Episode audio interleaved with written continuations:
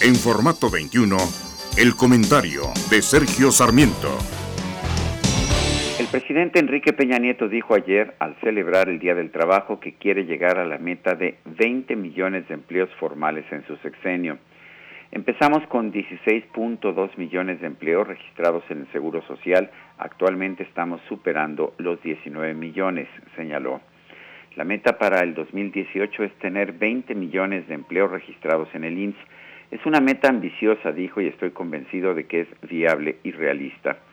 De hecho, en un sexenio en que se ha mantenido el poco crecimiento económico de los gobiernos anteriores, la creación de empleo formal ha sido el punto más brillante pero si bien se han generado millones de empleos formales, lo cual es sin duda positivo, e incluso se han incrementado los salarios mínimos, los salarios promedio, esto es los que ganan la enorme mayoría de los asalariados, se han mantenido estancados. Ese es el gran reto en este momento, lograr que los salarios promedios se eleven y suba también así el nivel de vida de los mexicanos.